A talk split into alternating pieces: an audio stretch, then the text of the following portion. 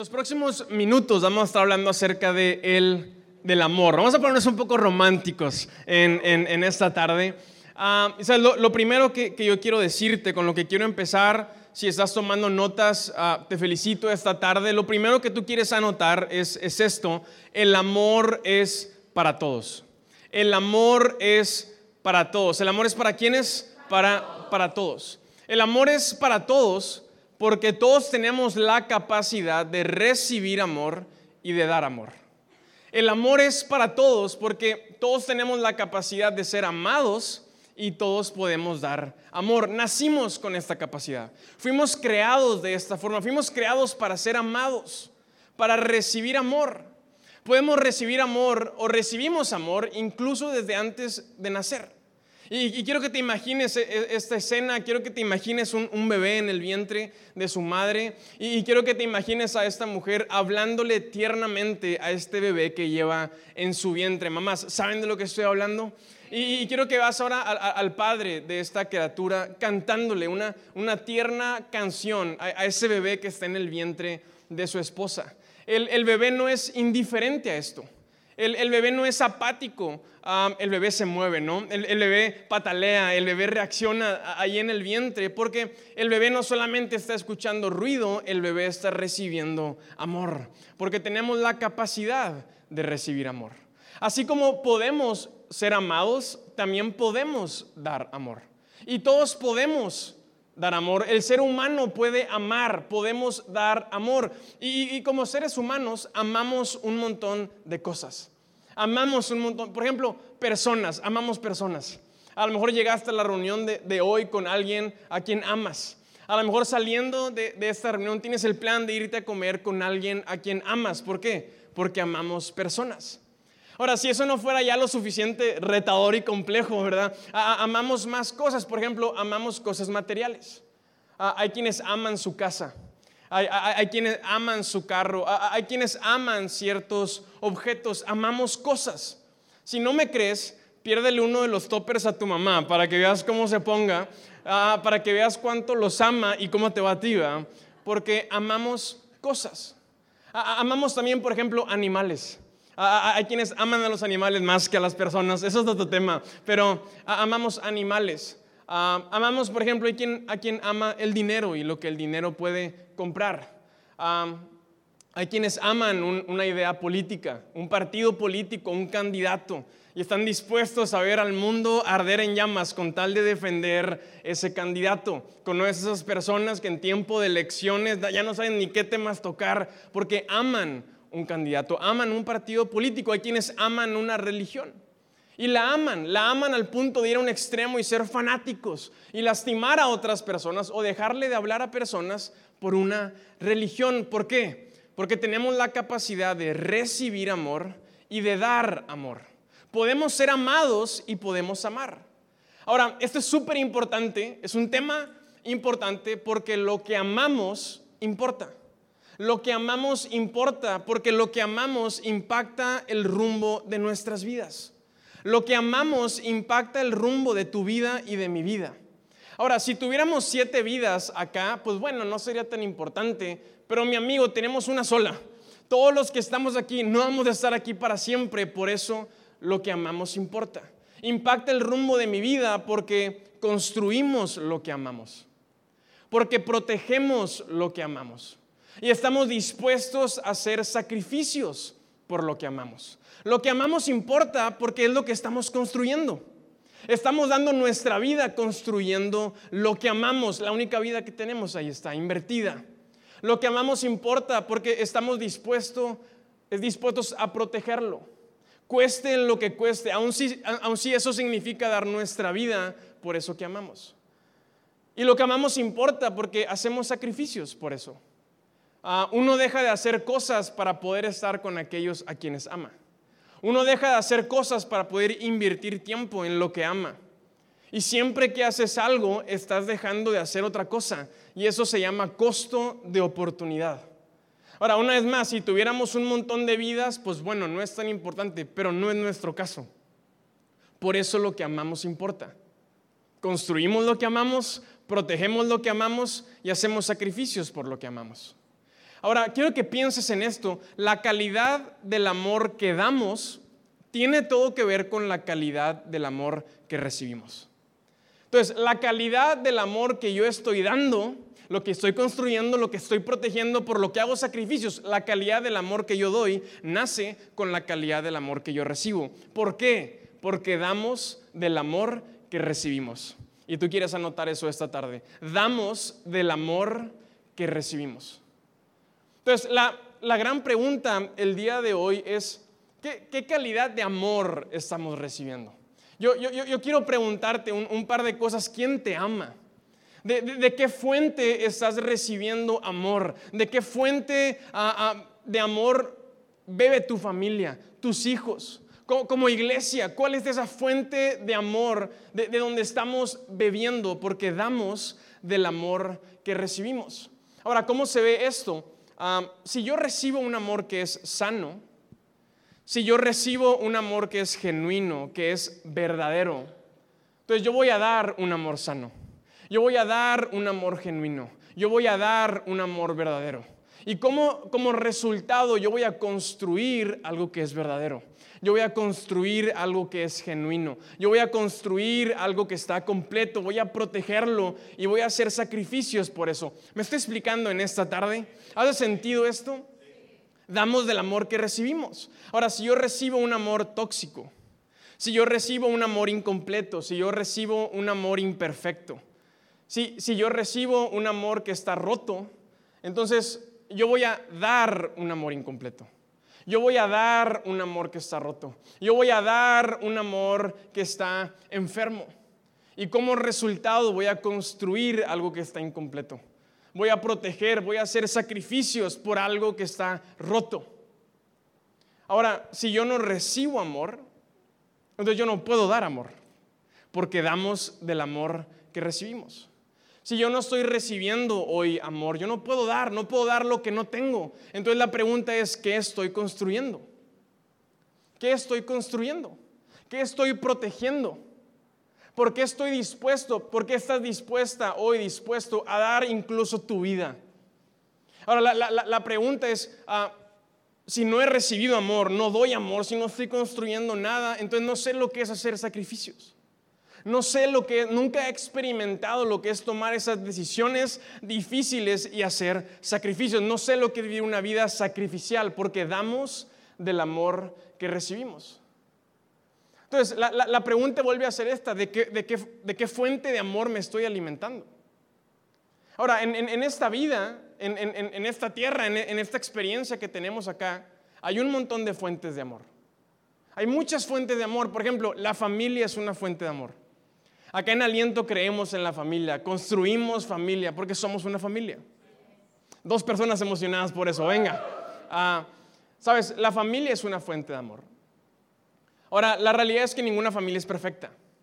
La, la, realidad es que aunque nos amamos, aunque trabajamos, aunque vamos en un mismo sentido, a veces en la familia se toman decisiones, han sucedido cosas en donde a mí no me preguntaron, Ah, en la familia hay tiempos buenos y tiempos no tan buenos y, a veces, si podemos ser honestos, la familia se ve como todo menos una familia.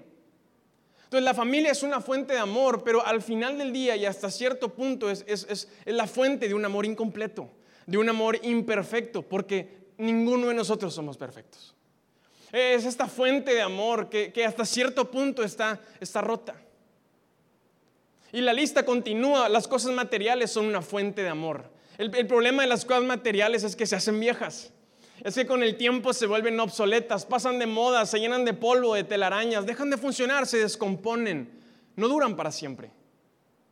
El, dinero es una fuente de amor. Y es interesante el dinero porque es como un curita que, trae comodidad. Y estoy hablando a partir de que nuestras necesidades básicas están cubiertas. Pero el dinero es esta fuente de amor que puede traer comodidad. El, problema del dinero es que con, el dinero puedes comprar una casa, pero eso no significa que tienes un hogar. Con, el dinero puedes viajar por el mundo, pero eso no significa que sientas paz en tu corazón. Porque el dinero no, no compra propósito. El dinero no compra sentido de pertenencia. El, dinero no, compra ese sentido de, de, plenitud en nuestro corazón. Mira, con el dinero puedes arreglarte esos dientes chuecos, pero el dinero no puede poner una sonrisa en tu rostro todas las mañanas al despertar y gratitud en tu corazón por empezar un nuevo día. Eh, el dinero no puede darte una sonrisa todas las noches antes de dormir sabiendo que ese día fue un buen día.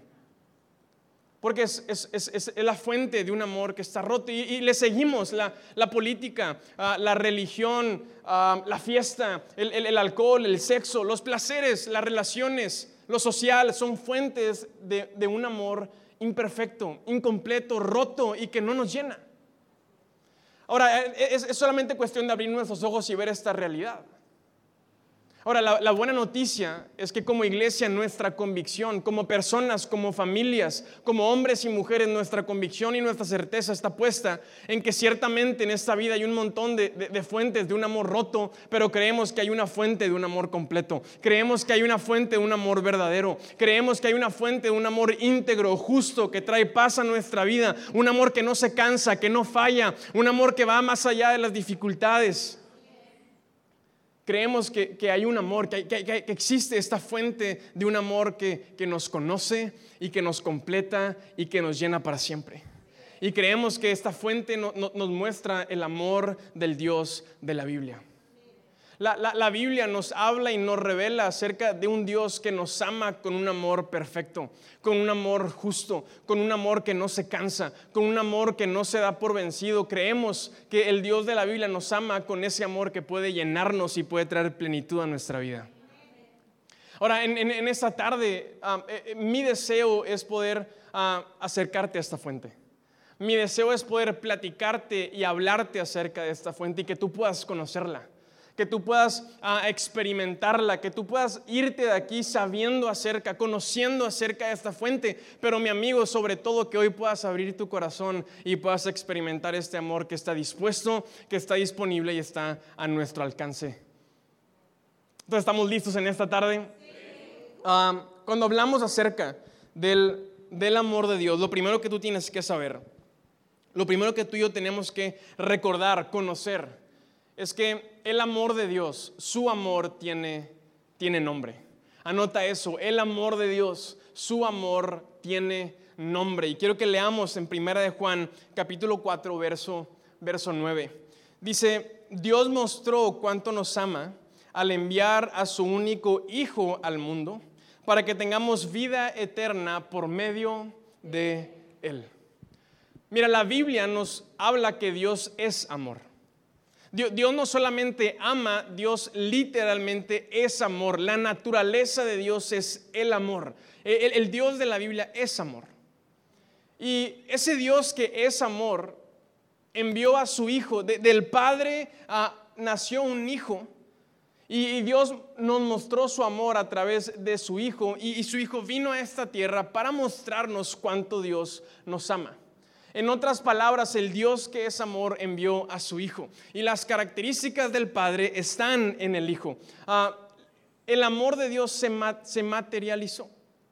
El amor de Dios se hizo de carne y hueso. El, el, amor de Dios vino a esta tierra, caminó en la tierra. El amor de Dios vino a enseñar.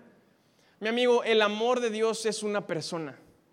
El amor de Dios no es una idea abstracta, el amor de Dios no es una filosofía, el amor de Dios no es una buena frase, el amor de Dios es una persona y porque es una persona tiene nombre y su nombre es Jesús. El amor de Dios tiene nombre porque es una persona y su nombre es Jesús. Cuando tú conoces a Jesús, estás conociendo el amor de Dios. Cuando tú le abres tu corazón a Jesús, le estás abriendo tu corazón al amor de Dios.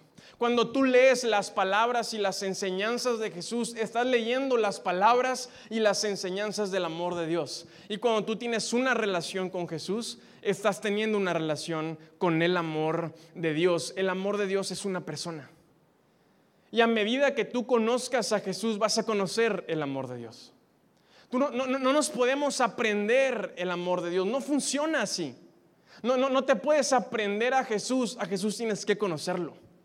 Eh, no, te tienes que memorizar el amor de Dios, el amor de Dios tienes que experimentarlo, tienes que conocerlo, es una persona. Y mira, la buena noticia de esto es que Jesús hasta el día de hoy sigue estando dispuesto, disponible para nosotros y sigue estando a nuestro alcance. Y mientras que Jesús siga estando dispuesto, disponible y a nuestro alcance, el amor de Dios estará dispuesto, disponible y a nuestro alcance. El amor de Dios está al alcance de ti. Pero tenemos que verlo de esta forma, es una persona. El amor de Dios es una persona, por eso tiene nombre y su nombre es Jesús. Su amor tiene nombre. Y tan cierto como Jesús está contigo es que su amor está contigo. Tan cierto como que Jesús te acompaña, tan cierto como Jesús ah, está en este lugar contigo cuando salimos de este lugar, así tan cierto es que su amor está contigo en este lugar y cuando salimos a nuestra casa, a nuestro trabajo, en nuestra vida, porque su amor tiene nombre y su nombre es Jesús. Ahora, número dos, ah, su amor es un regalo.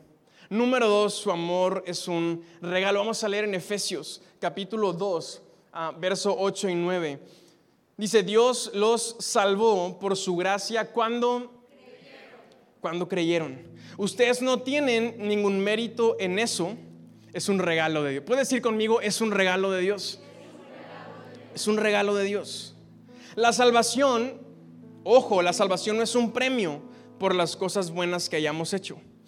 Así que ninguno de nosotros puede, puede jactarse, puede presumir de ser salvo. El Dios que es amor ha decidido amarte. ¿Por qué? Porque Él es amor y porque Él así lo ha decidido. Me encantan estas palabras, su amor es un regalo. Sabes, el amor de Dios no se trata de nuestros méritos. El, amor de Dios no es un trofeo que llega cuando, cuando somos perfectos. El, amor de Dios no es algo que te entregamos acá en aliento cuando tienes seis meses viniendo. El, amor de Dios no podemos comprarlo porque no se trata de tu dinero. El amor de Dios no se trata de nuestro éxito, no se trata de nuestros esfuerzos, de nuestros méritos, porque es un regalo. Y esta es una verdad que tú tienes que saber y a la cual tienes que aferrarte. Dios no va a amarte más ni va a amarte menos de lo que te ama ahorita en este momento. Porque su amor no está condicionado a lo que tú y yo hacemos. Dios no va a amarte más o, va a amarte menos porque Él no cambia. Por lo tanto, su amor no cambia y es un regalo. Dios no te ama hoy porque viniste, o porque ayer te portaste bien, o porque tuviste una buena semana, o porque este ha sido un buen año. Dios te ama porque Él es amor. Y te ha decidido entregar su amor como un regalo. Y ese regalo tiene tu nombre. Es un regalo para ti y para mí. Su amor es un regalo de su gracia. Su amor es un regalo de, Dios para con nosotros, diciéndonos, no, no puedes comprar mi amor, es demasiado caro. No te lo puedes ganar. No es por tus esfuerzos, es algo que yo te estoy dando. Y un regalo, yo, yo, no puedo, yo no puedo ganarme un regalo, porque dejaría de ser un regalo, ¿no? Un regalo solo me queda a mí recibirlo y disfrutarlo. No puedes ganarte el amor de Dios, mi amigo. El amor de Dios no llega a tu vida porque empezaste a venir, porque dejé de faltar. El amor es un regalo que está disponible para ti. Y Dios te da la libertad de tomarlo, Dios te da la libertad de recibirlo y de disfrutarlo si tú quieres, porque hay libertad. Porque cuando deja de haber libertad, ha dejado de ser amor. Cuando no hay libertad, cuando, cuando es obligado, ha dejado de ser amor. La clave del amor es que tiene que haber libertad, tiene que haber un poder de decidir y Dios te ha entregado esa libertad. ese regalo tiene tu nombre desde antes de que tú nacieras. Dios te amó desde antes de que nacieras. El día que tú naciste, Dios estaba alegre y Dios estaba contento porque tú naciste. Y Dios te ama desde ese día, te ha amado ayer, te ha, amado cada año, cada, cada segundo, cada minuto de tu existencia, te ama hoy y te amará mañana. Porque es un regalo que no tiene términos, no tiene condiciones, no tiene costo. Es un regalo para ti y para mí. Y porque Jesús está dispuesto, porque Jesús está disponible, porque Él está a nuestro alcance, porque Él no hizo excepción de personas. No se trata de si eres hombre o mujer, no se trata de tu edad, no se trata de, de, con qué religión te identificas, se trata de que Jesús murió por todos. Y porque Él murió por todos, hay un regalo para todos. Su amor es un regalo, no puedo ganarlo, me queda solo recibirlo. Ahora, yo sé que esto es difícil de asimilar cuando tenemos toda una vida haciendo méritos para ganarnos el amor de ciertas personas. Y es difícil de asimilar cuando, cuando hemos hecho grandes esfuerzos y no he recibido amor en casa. Cuando hice grandes esfuerzos y, y, no, no he recibido ese amor que tanto estoy buscando. Pero el amor de Dios es así de sencillo. A veces es tan sencillo que es difícil de creerlo. Pero Dios no es un Dios complicado, Dios es un Dios sencillo.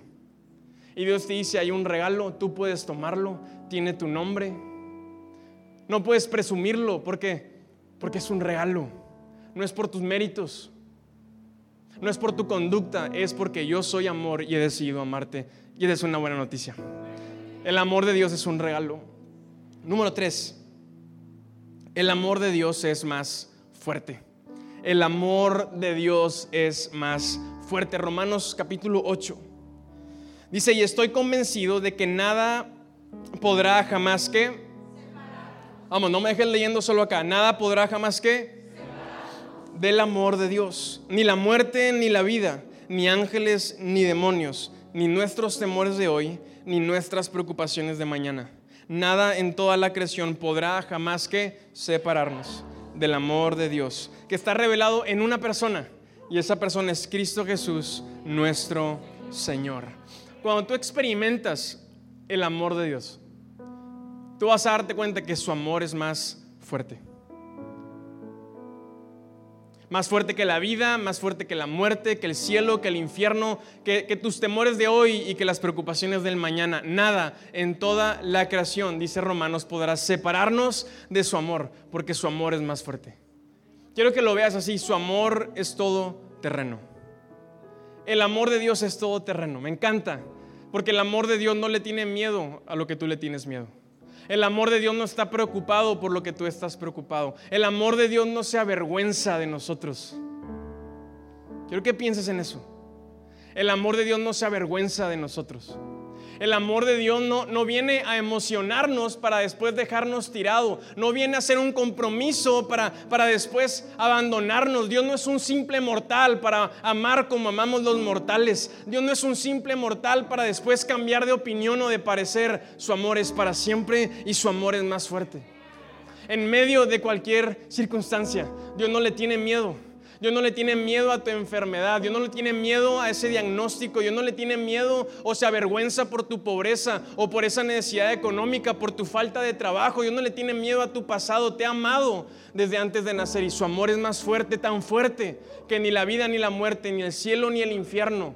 Ponle nombre a lo que estás viviendo, nada podrá separarte, ni tus dudas, ni tu incredulidad, ni tus fallas Nada podrá separarte, nada podrá hacer que Dios te ame menos, porque su amor es más fuerte. Porque Él no ama como amamos las personas, Él es amor y Él ha decidido amarnos. Y su amor tiene nombre y es Jesús. Su amor es un regalo que tiene tu nombre y su amor es más fuerte. Su amor es para siempre. Mi amigo, cuando abrimos los ojos a esta fuente de amor, cuando abrimos los ojos a estas verdades que, tú tendrás que experimentar. Yo te dije, no te puedes aprender el amor de Dios. El amor de Dios no es un accesorio, es una persona a la que tienes que conocer, a la que tienes que abrirle tu vida, a la que tienes que darle permiso, con la que tienes que relacionarte. Cuando descubres esta fuente de amor, mi amigo, lo que, lo que sigue es tenemos que elevar el estándar. Cuando conoces esta fuente, tenemos que y nos tiene que llevar a elevar el estándar. No podemos conformarnos con estar bebiendo de cualquier fuente de, un amor mediocre, imperfecto y a medias. Si así nos ha amado Dios, vayamos a esa fuente, busquemos esa fuente, encontrémosla y empecemos a beber. Construyamos nuestra vida alrededor de esta fuente y damos del amor que recibimos.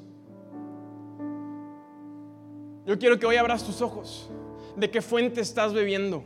Eres de esas personas que se, las, se la pasan enojada, enojado, de mal humor. Eres de esas personas apáticas, indiferentes, que andan nada más buscando la ofensa. Eres de esas personas que nada más andan buscando problemas. No puedes comprometerte con nada ni nadie porque siempre eres una persona conflictiva. Mi amigo, estás tomando de la fuente incorrecta. Porque damos del amor que recibimos. El amor que hoy tú estás dando es un reflejo del amor que estás recibiendo. Y es tiempo de que tú y yo elevemos el estándar. Es tiempo de que tú y yo confrontemos nuestra vida y nos demos cuenta dónde estoy parado. La vida está llena de esas fuentes incompletas, imperfectas, que parecen ser buenas, pero a la larga nos dañan, nos lastiman, nos limitan. Aquí tienes una fuente del Dios que te creó, del Dios que te formó. Él sabe lo que necesitas, Él sabe lo que te falta y lo tiene a tu alcance. Y es tiempo de elevar el estándar. Porque si Dios nos ha amado de esa manera, ¿quiénes somos nosotros para no, amarlos, no amarlo así de regreso? Número uno, Dios se merece tu mejor calidad de amor. Es tiempo de elevar el estándar. Porque si Dios no nos ha amado a medias, ¿quiénes somos nosotros para amarlo a medias? ¿Quiénes somos nosotros para amarlo sin compromiso? ¿Quiénes somos nosotros para aparecer y luego desaparecer? ¿Quiénes somos nosotros para no ser fieles? ¿Quiénes somos nosotros para venir apáticos o para estar cruzados de brazos o sin poder sonreír? Si así nos ha amado Dios, podemos y Dios quiere que lo amemos así de regreso. Y yo te animo, iglesia, a que, a que seamos una iglesia que le da su mejor calidad de amor a Dios. No, no, el, el, ¿sabes? el cristianismo no es un accesorio que nos ponemos los domingos. No, mi amigo, es mucho más que eso. Es el compromiso de amar a Dios como Él nos ha amado. Un título, el, ser cristiano no significa nada, no podemos limitar el amor de Dios en esas palabras, es mucho más que eso. Hemos sido amados por Dios y nos, nos toca amarlo de regreso. Y esa es una vida, es una relación, e, es construir es construir una conexión con Dios. ¿Me estoy explicando? Es tiempo de elevar el estándar número dos porque tu familia se merece la mejor calidad de tu amor. Tu pareja, tu novio, tu novia, tu esposo, tu esposa se merece la mejor calidad de tu amor. Si a ti no te han amado a medias, si Dios te ha amado completo, pues ámala completo. Ámalo completo. Si ha recibido un amor fiel, mi amigo, demos un amor que es fiel, que es constante, que perdona, que tiene gracia, que, que damos segundas oportunidades, que vemos no el vaso medio, medio vacío, sino medio lleno, con fe, con expectativa. Tus hijos merecen tu mejor amor. Y déjame decirte esto, si tú no los amas, alguien más va a amarlos. Si tú no amas a tu familia, alguien más va a amarla. Mi amigo, si no amas a tus hijas, alguien más va a amarlas. Y si, tus hijas han recibido un amor mediocre, cualquier pelado que les dé algo un poquito menos mediocre va a ser suficiente. Y, yo quiero decirte que tu familia, tus hijos, tus hijas merecen la mejor calidad de amor. Un amor que las afirme, un amor que saque lo mejor de ellas, un amor que las haga brillar, un amor que las haga sonreír. Señores, ¿están conmigo? Un amor que te den ganas de vivir y de soñar. Porque si hemos sido amados de esa manera, tenemos que hacerlo de regreso. Ahora cierro con esto. Fuimos, fuimos diseñados con, con esta capacidad de recibir amor y de dar amor. Dios nos creó así. Dios lo escogió. Y fuimos diseñados con esta capacidad de, de, recibir amor y de dar amor. ¿Por qué? Porque ese es nuestro propósito. ¿Quieres saber por qué llegaste a esta tierra? ¿Quieres saber por qué estás acá? ¿Por qué, por qué Dios te escogió? ¿Quieres saber por qué, por qué estamos vivos para, para ser amados por Dios y para amarlo de regreso. Tú estás en esta tierra antes de pensar en para trabajar, antes de pensar en para producir, para ganar dinero, para ahorrar, para comprarte una casa o para viajar o para tener hijos. Antes de eso estás aquí para ser amado por Dios y para amarlo de regreso. Ese es tu propósito. Esa plenitud que tanto estás buscando. Ese sentido de pertenencia, ese sentido de que, de que tu vida es valiosa, ¿sabes? Va a llegar el día que abras tus ojos y te muevas alrededor de esto, ser amado por Dios y amarlo de regreso. Ahí está tu propósito. Tu mejor versión, la mejor versión de tu persona, no, no, no va a llegar y no se ve como alguien sumamente exitoso y, como, no, como, como la idea que nos han vendido. Tu mejor versión se ve como alguien siendo amado por Dios y amándolo de regreso. Y cuando construyes tu vida alrededor de eso y te esfuerzas cada día, por ser amado por Dios, por conocer a Jesús, por recibir y cuidar, cuidar, cuidar ese regalo. Cuando experimentas que su amor es más fuerte, cuando, cuando recibes ese amor y amas a Dios de regreso, todo lo demás viene como resultado. Todo lo demás que Dios tiene para nosotros viene como resultado. Porque eso nos, nos afirma como personas. Y cuando sabemos lo que queremos, entonces podemos salir al mundo y podemos construir. Podemos escoger una carrera, podemos escoger una pareja, podemos casarnos, podemos tener una familia, podemos emprender, podemos salir adelante como resultado de que hemos sido amados por Dios y lo hemos amado de regreso. ¿Has sentido eso esta tarde? Ese es nuestro propósito. Dios te ha diseñado para eso. Y siento que, que a veces estamos tan ocupados haciendo otras cosas que desatendemos esa parte. A veces eso es, lo último que está en nuestra lista. A veces es algo que ya aprendimos, no me lo sé de memoria, sí, tengo, tengo años yendo a la iglesia, sí, sí lo sé. No, mi amigo, es, es construir una vida alrededor de ser amado por Dios en cada etapa, en cada momento, en cada circunstancia. Y cada día asegurarnos de que estamos amando a Dios de regreso. ¿Cómo se ve esto de manera práctica? Estamos hablando de visión. Estamos hablando del 2023. El amor es nuestra meta, porque tres cosas durarán para siempre. La fe, la esperanza y el amor. Y la mayor de las tres es el amor. ¿Por qué? Porque sin, sin amor no hay fe. Hoy podemos creer en, en Jesús, porque de tal manera amó Dios al mundo que envió a su único Hijo. Jesús vino como resultado del amor. El amor produce fe. Y de la misma forma, no hay esperanza si no hay amor. Hoy podemos tener esperanza en que Jesús murió en una cruz por nuestras faltas, tomó nuestro lugar y al tercer día resucitó. Porque por amor Jesús se, subió a esa cruz y murió y por amor resucitó. Por eso el amor es nuestra meta. Y por eso nuestro enfoque, puedo resumirlo en estas palabras, el próximo año, a partir de este mes, ¿qué es lo que estamos haciendo? Es poner nuestro enfoque en esta sola cosa. Dios, queremos conocerte mejor y queremos amarte más.